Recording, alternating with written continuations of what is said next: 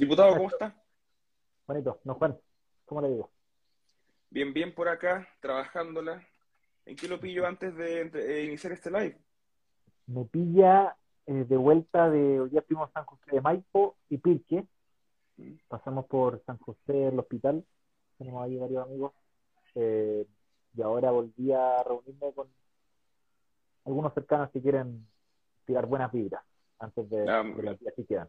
Así que, y- y, en paralelo también un poquito lo que pasa con, con Chile. No, claro. punto importante con Paraguay. Así es. Diputado, lo escucho medio mal, la verdad. No sé si son sus audífonos o algo así. Puede ver, voy a sacarlo, a ver. ¿Mm? A ver.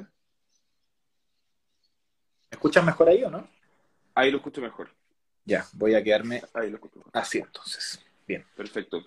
Diputado, vamos por parte. Eh, ¿Cuándo y por qué llega Revolución Democrática? Yo participé de la, de la formación de Revolución Democrática y es una historia bien bonita. Fue, nosotros, yo venía saliendo un poco de la universidad el 2009 después de haber sido presidente de la FEUC. Ujú, Eh, había estado participando en la Fundación Dialoga, que era esta fundación que tenía la presidenta Bachelet, y paralelamente, bueno, el 2011 empezó a también a, a crujir un poco las placas tectónicas de la sociedad, en este caso más vinculado al mundo de la educación. Y, y después de que terminó eso, había una energía que era, había que llevarla a alguna parte, eh, porque los procesos sociales son por oleadas, van y después vuelve una oleada y viene otra, y en eso entra cómo uno engancha esa fuerza social en cambios institucionales. Y por eso creamos Revolución Democrática, porque necesitábamos hacernos cargo también de esa crítica que había a los partidos tradicionales, y junto con una diversidad de personas, obvio, entre, entre ellos está Giorgio, eh, De Polo, bueno, distintas personas, armamos y nos tiramos a la piscina con, con Revolución Democrática, que partió como movimiento político y que después con los años lo convertimos en un partido político y ahí nos tiramos con toda la cancha de, de disputar el poder. Ok. Diputado, usted actualmente es diputado por el distrito 12, va de nuevo por ese distrito. ¿Cuál es su relación directa con el distrito?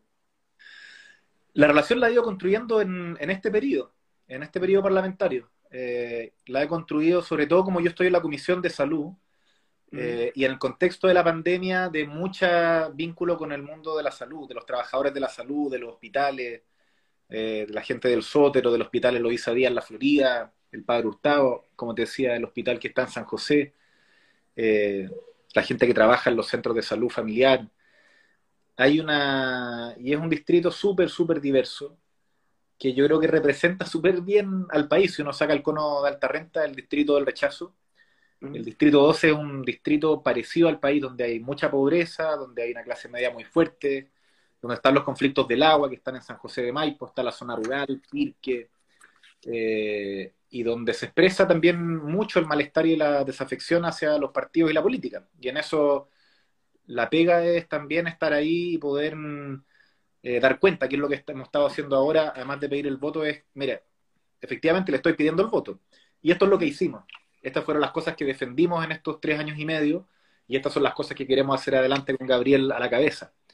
Y ha sido bien potente. Yo me, me he emocionado bastante en, en hacer campaña porque le tenía harto temor a hacer campaña.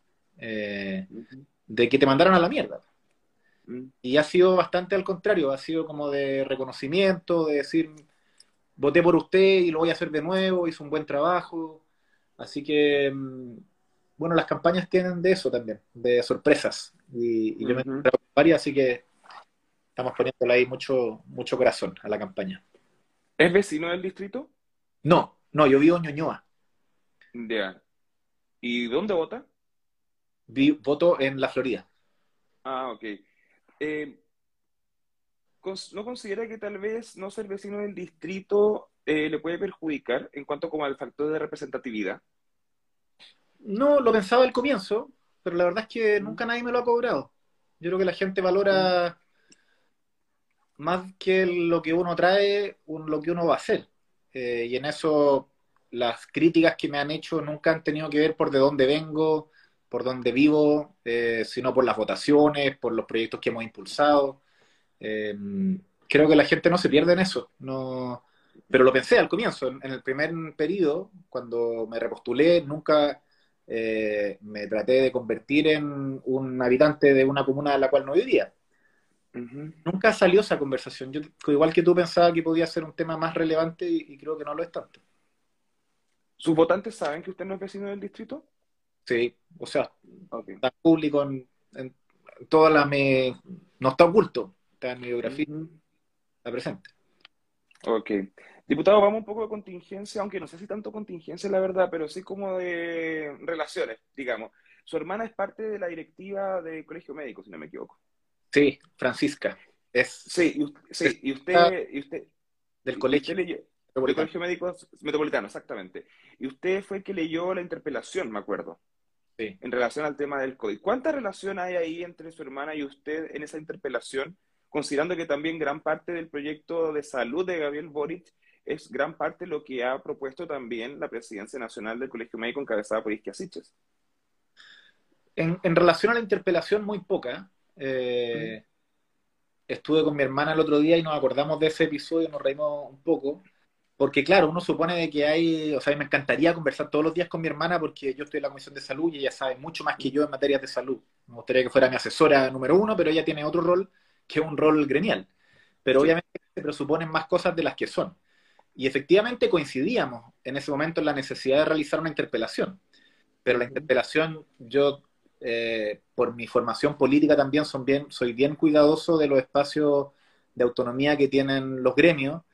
Y, mi hermana tiene otro rol y yo tengo mi equipo y coincidimos en muchas de las posiciones. Y por supuesto que coincidíamos ah, en ese momento había que hacer una interpelación. Pero pero en ese momento que además como que se me trató de, antes de la, de la acusación, que, de la interpelación que empezara, acusaron de que había un conflicto de interés. y, y, yo no sabría decir cuál es el conflicto de interés, porque cuando hay un conflicto de interés en materia política, es que hay un interés que sale del interés de lo público, de que hay un interés privado que se cruza.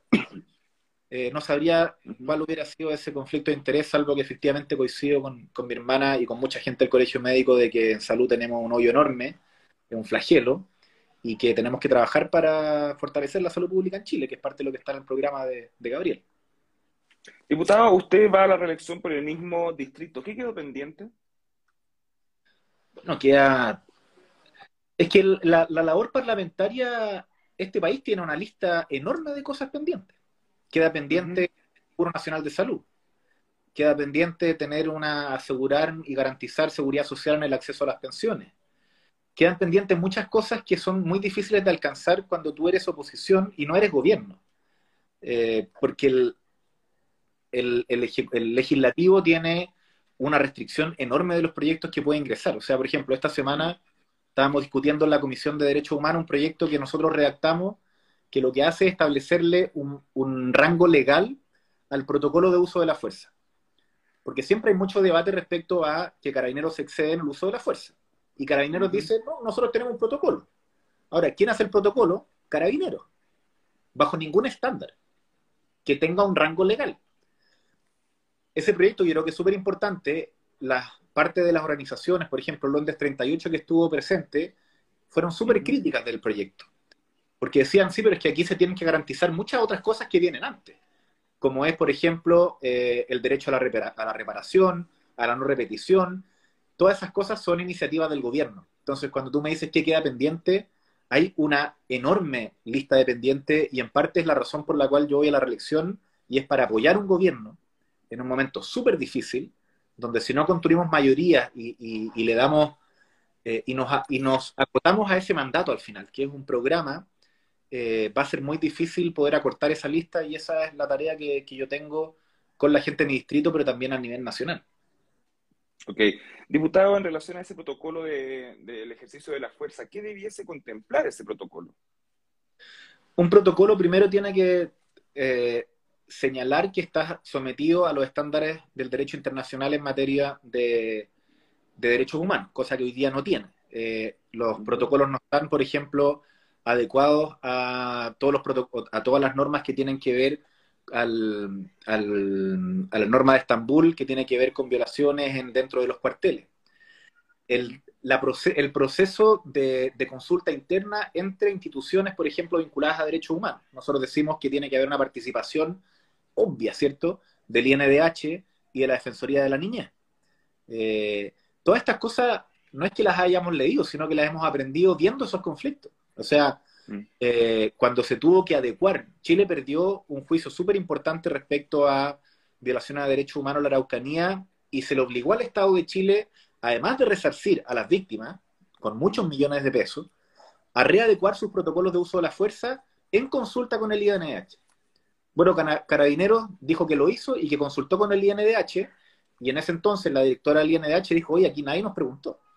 Entonces, nosotros, no es que nosotros redactemos desde el Parlamento ese protocolo de uso de la fuerza, pero sino que ponemos los estándares. Eh, y yo creo que, a pesar de la crítica que nos hacían desde las organizaciones, eh, es un mínimo, porque en eso cuando una persona sea afectada, podrá, entonces podría denunciar con más fuerza de que hubo un exceso de uso de la fuerza y que no se estaba adecuada a, lo que establece en este caso una ley y no un decreto que sale por parte de Carabineros. Entre sus propuestas o ejes de esta nueva candidatura, ¿qué hay en esta que tal vez no, no lo presentó para la primera? Algo que haya notado quizá en este periodo como diputado. Yo viendo las propuestas, porque mis propuestas son las propuestas del programa de Gabriel, sí. en nuestra coalición. Y yo creo que en esa propuesta hay temas que, se repiten y que creo que en eso estuvimos como acorde a los tiempos cuando hicimos el programa con, la BEA, por ejemplo, en materia de salud, donde estaba un Seguro Nacional de Salud, en pensiones estaba al final las AFP y se proponía un sistema mixto similar al que estamos proponiendo ahora. Yo creo que un tema que se ha hablado poco y que es relevante en nuestro programa tiene que ver con la visión de la economía que, queremos construir desde la izquierda también. Eh, en eso hoy día, no sé si, alcanzaste a ver eh, el discurso de Gabriel en, la nave. Uh Súper discurso. O sea, un discurso muy, muy republicano en relación a plantear que obviamente el país necesita crecimiento, inversión y generar empleo, pero no puede ser que sigamos repartiendo la torta como se reparte hasta el día de hoy y donde el Estado tiene que tener un rol distinto, eh, no de suplantar ciertos sectores económicos o, de, algunas industrias, sino de colaborar y reforzar, haciendo apuestas de más largo plazo. Eh, y eso en una estrecha conexión con el respeto al medio ambiente. Yo creo que nuestro programa anterior no era tan verde como este.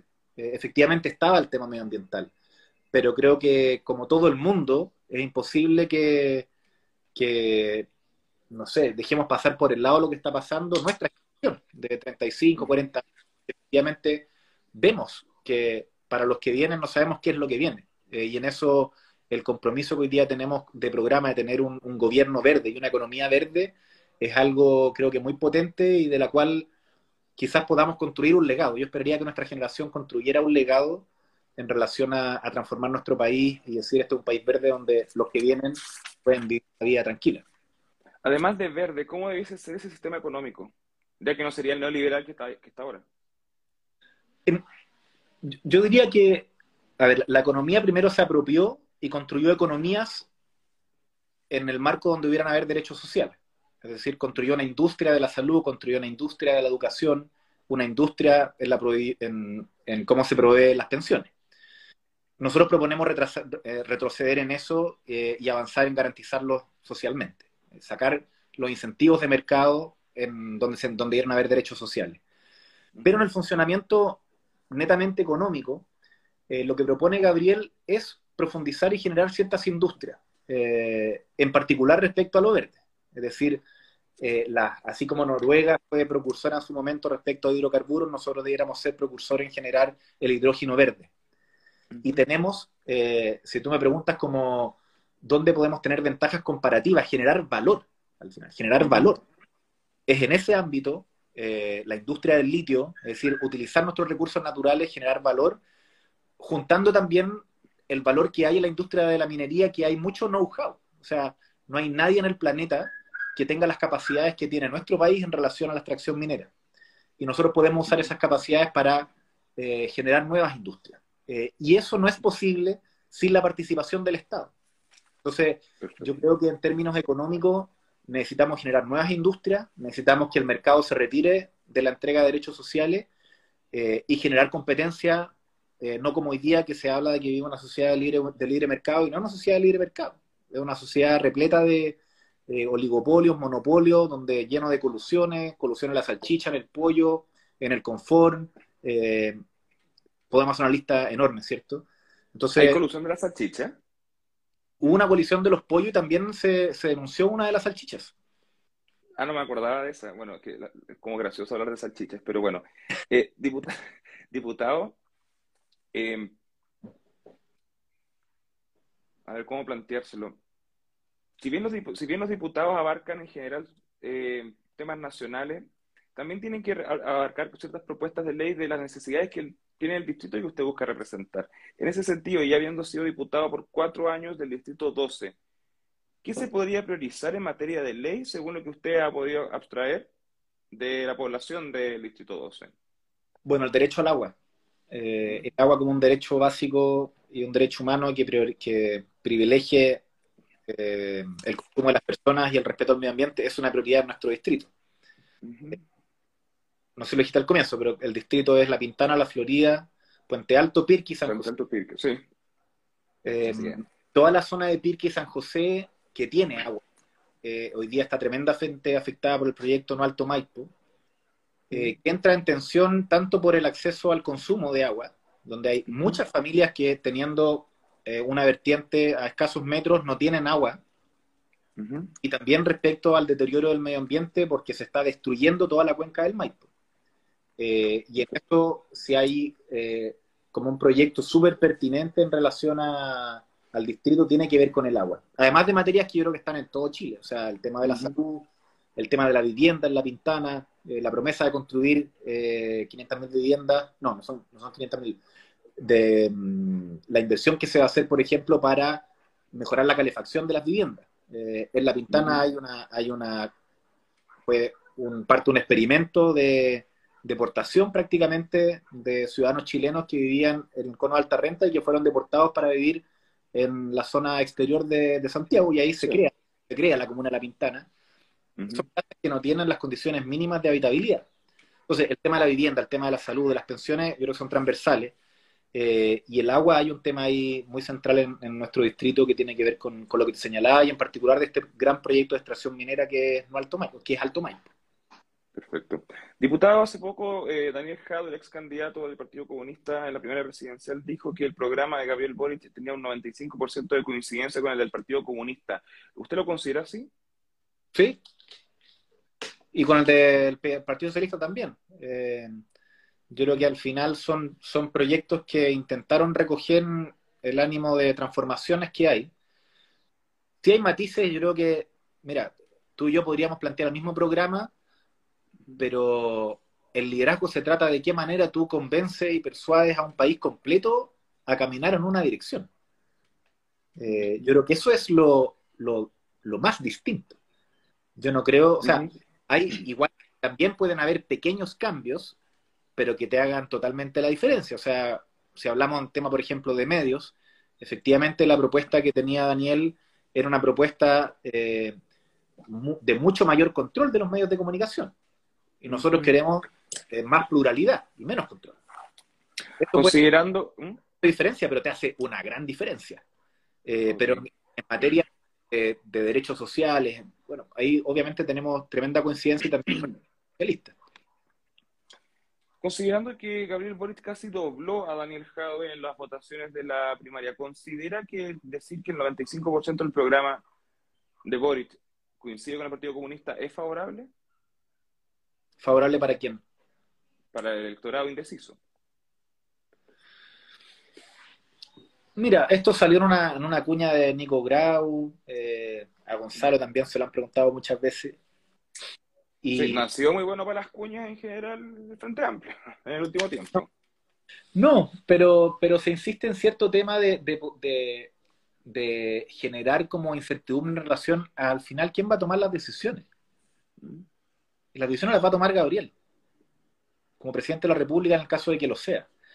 Y, las diferencias que tenemos que puedan, mira, yo no me, no, cuando tú me dices como el 90 o el 95%, yo entiendo para dónde va la pregunta. Yo no he hecho la comparación como párrafo por párrafo para ver pero hay muchas similaridades, similitudes, igual como con el de con el programa que tenía Pablo Narváez del Partido Socialista. Y creo que eso da cuenta de que hay una corriente general en el mundo de la izquierda, que no es una izquierda ultra radicalizada, sino que es una izquierda súper moderna, que nos quiere acercar a ser un país más desarrollado. Y, y, yo creo que al final esta elección es menos una elección programática, es mucho más una elección valórica. O sea, al final, aquí vamos a terminar eligiendo entre Cast y Boric. Y la gente va también a hacerse la pregunta respecto al tipo de país en el que quiere vivir. Un país más autoritario, un país xenófobo, un país que discrimina, un país que retrocede en cosas básicas como la entrega de pastillas anticonceptivas, o que retrocede en cosas que nos ha costado tanto ganar como la gratuidad, o elige una alternativa que avanza en el sentido, casi, casi te diría, en el sentido de los tiempos que es de generar más certidumbre en las familias. Cuando se habla como de la estabilidad y la certidumbre, es como algo etéreo.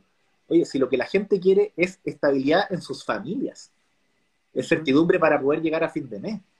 Y eso lo, y eso lo estamos ofreciendo hoy día nosotros. Entonces, yo creo que en segunda vuelta, no sé, puede que, siga dando vuelta como el fantasma del PC en muchos electores.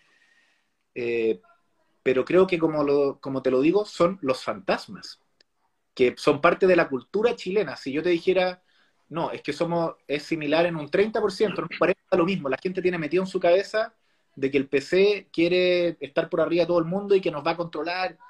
Pero es que es muy distinto hablar de un 30% que de un 95%. Sí, pero, lo que, pero el, cuando tú revisas los programas, eh, qué bueno. Porque ¿qué significa? Que el PC de alguna manera se moderó o que nosotros nos, fuimos hacia la izquierda. Yo creo que entre todos hemos ido construyendo un programa que lo que hace es orientarse en función de las necesidades de las personas. Eh, y lo que era radical, y lo que era radical, que era proponer terminar con las AFP, hoy de, no, no te voy a decir que es de sentido común en toda la población, pero no es una barbaridad. Tener un seguro nacional de salud y que todos pongamos nuestro 7% en, dentro de un mismo fondo para garantizar el acceso universal a la salud, antes era una barbaridad. ¿Cómo van a hacerle eso a las ISAPRE? Hoy día no es una barbaridad.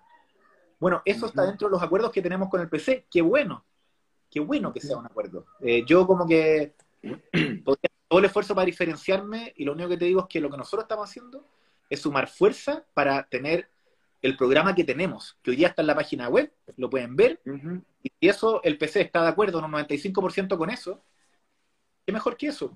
Qué mejor. Perfecto. Una de las cosas que cambió en el programa de Gabriel Boris tenía que ver con la participación de los trabajadores en los directorios de las empresas grandes. Eso ya no es tan así. ¿Qué pasó? Yo no estuve en la interna, pero lo que, lo que averigüé, porque efectivamente fue de los temas como los titulares, que hubo como algo en el sentido de retroceder, es que efectivamente la, la evidencia internacional, eh, no hay casos que tengan ese nivel de participación de los trabajadores en las empresas, de más del 50%. Y mm. también eh, es una toma de conciencia de que vivimos un momento económico súper delicado. Entonces, más allá de tu visión o de tus deseos, tú tienes que permitirle en un momento de, dificultad económica eh, no ir por todo. Eh, y si hay que retroceder en ciertas cosas, lo vamos a hacer. y en eso creo que Gabriel va a tener un súper desafío de poder priorizar. Y en este momento se hizo y no pasó nada. creo que como que el temor que hay es que no, pero es que si los chiquillos del Frente Amplio, eh, no sé, quisieran como hacer una, eh, una reforma que se muere un poquito más de año, el PC va a decir que no. Bueno, este es el mejor caso, lo estás poniendo tú, de que eso no es tan así. O sea, se conversó, lo han conversado los comandos eh, y se construyó una posición común de que dado el escenario económico que tenemos, bueno, prioricemos la reforma tributaria, prioricemos en la negociación ramal, prioricemos en tantas otras cosas que están cruzadas entre lo laboral y lo económico para permitirnos eh, hacer viable la implementación de un programa de gobierno. ¿Era una mala propuesta para los tiempos de hoy? Yo creo que era muy avanzada. Era muy avanzada y, uno no puede ir tan arriba, tan adelante del país cuando quiere hacer transformaciones. Ok. Miguel Crispi, diputado del Distrito 12, militante de Revolución Democrática, sociólogo y candidato a la reelección por el mismo distrito. Muchas gracias por su tiempo para conversar acá un rato. Un abrazo, que esté muy bien, cuídate. Chao, chao. Chao, chao.